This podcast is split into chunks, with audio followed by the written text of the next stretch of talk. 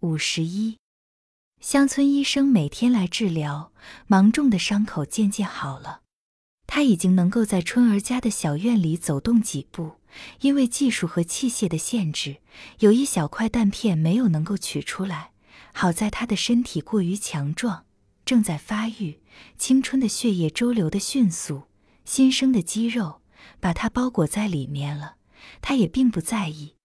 这天从早晨就刮起了黄风，初夏的风沙阵阵地摔打着窗纸。天黑以后，风才渐渐停了，天空又充满了星星。和他们作伴的大娘吃罢晚饭就来了，和春儿坐在炕头起，围着油灯给军队做鞋。芒种靠在被罗儿上，显得有些烦躁。他说：“春儿，你把那马枪递给我。”又干什么？春儿抬起头来问：“你和大娘坐开一点，让给我点灯明儿。”芒种坐直了，笑着说：“我把它擦整擦整。”这就是你的亲人。春儿爬起身子，从墙上给他摘下枪来，递过去说：“你可忘不了他，小心点儿呀，别走了火，打着我们。”大娘赶紧靠窗台一闪，说：“黑更半夜，你可摆弄这个干什么？我就怕人们搬枪动斧的。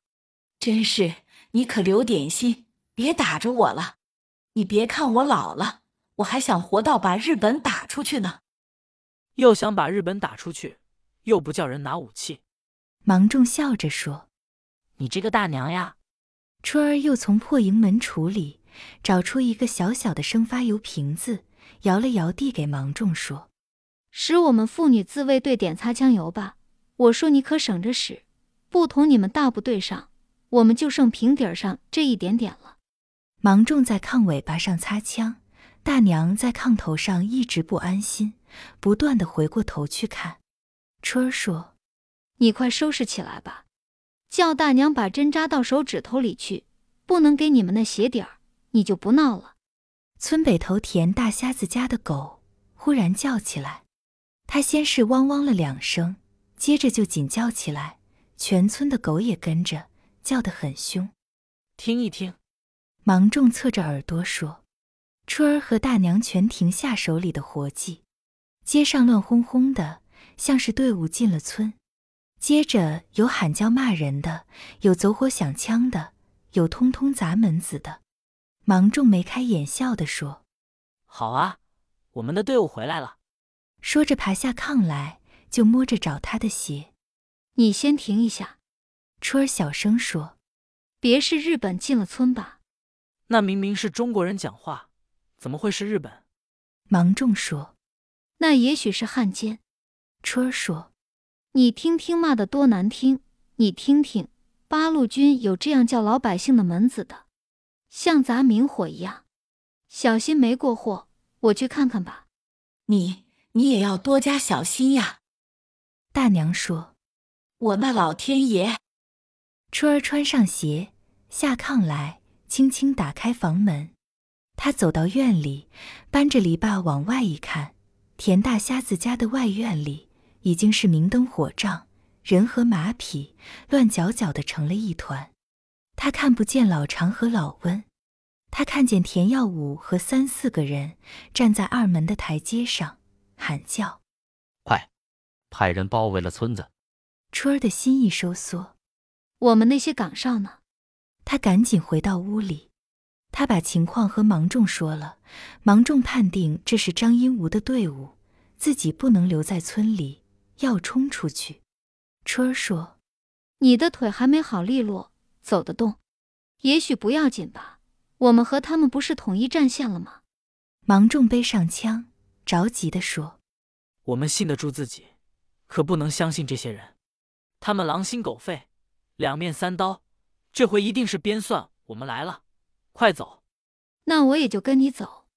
春儿说：“要是他们来了，你们就全出去躲躲吧。”大娘说：“我给你们看门，我不怕他们。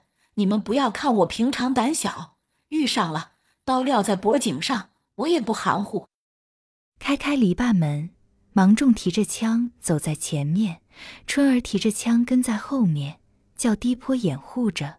往西南上走，穿过一段榆树行子，跑进那片大苇坑，已经离开村庄了。在村西打屁场一圈屁罗儿里，他们遇见了老常。老常正影着身子向村里张望，一见是他们就说：“我就结结着芒种，这就好了。”我们那些岗哨了。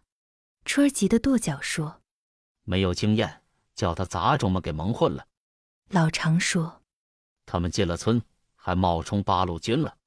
这些人呀，看不见他们穿的灰色衣服。”春儿说：“前面来的都是穿的绿衣服，胳膊上还带着八路的符号了。”老常说：“打枪说话的，你们猜是谁？”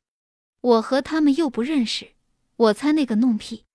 春儿说：“是高八。”老常说：“我看这小子是叛变了。”我们不能在这里耽误着，要赶紧到五龙堂给区上去报信。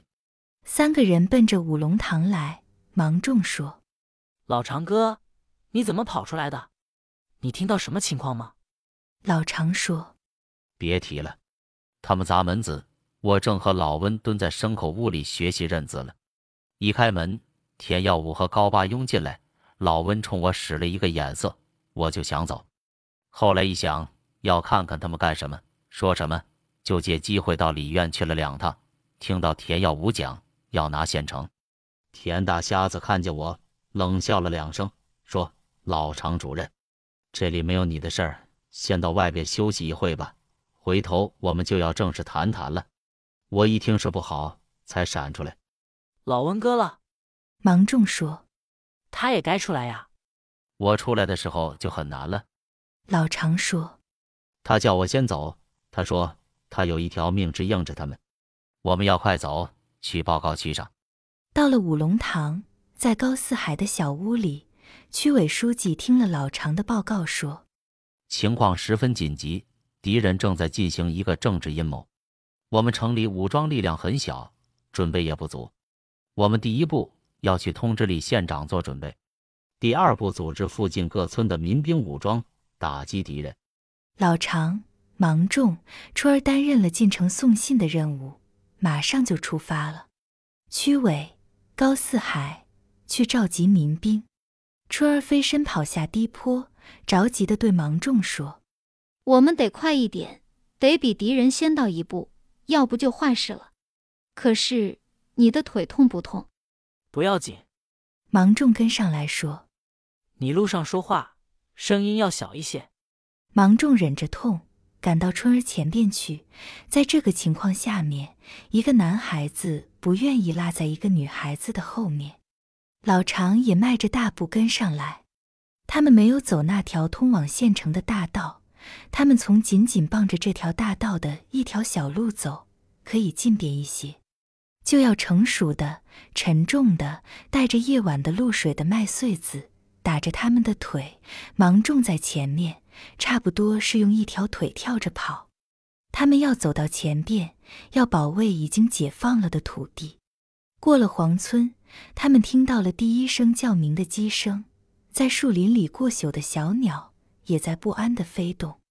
村庄、树林、道路和麦地都不是在旁观，他们在关切着，他们在警戒着。小路在黑夜里渐渐变得非常清楚。走起来非常平坦了。家乡要继续战斗。平原鼓励他的亲生的儿女，在黎明之前抗拒那些进犯的、叛变了祖国的敌人。他们听见田耀武的队伍已经从子午镇出发了。大道上有乱嘈嘈的马蹄响。如果是田耀武先到了，这一带的村庄和人民就又要从白天退回黑夜去，命运就十分悲惨了。如果是芒种和春儿先到了，我们的家乡就按照这两个孩子的宝贵的理想，铺平他的幸福的道路吧。芒种和春儿望见了县城那拆平岭城垣，反射着星斗的光辉，他们三个人的心里同时一冷。难道拆去这座城墙，他们辛辛苦苦的工作是做错了吗？无坚可守，今天夜晚。他们怎样来阻击敌人的进攻呢？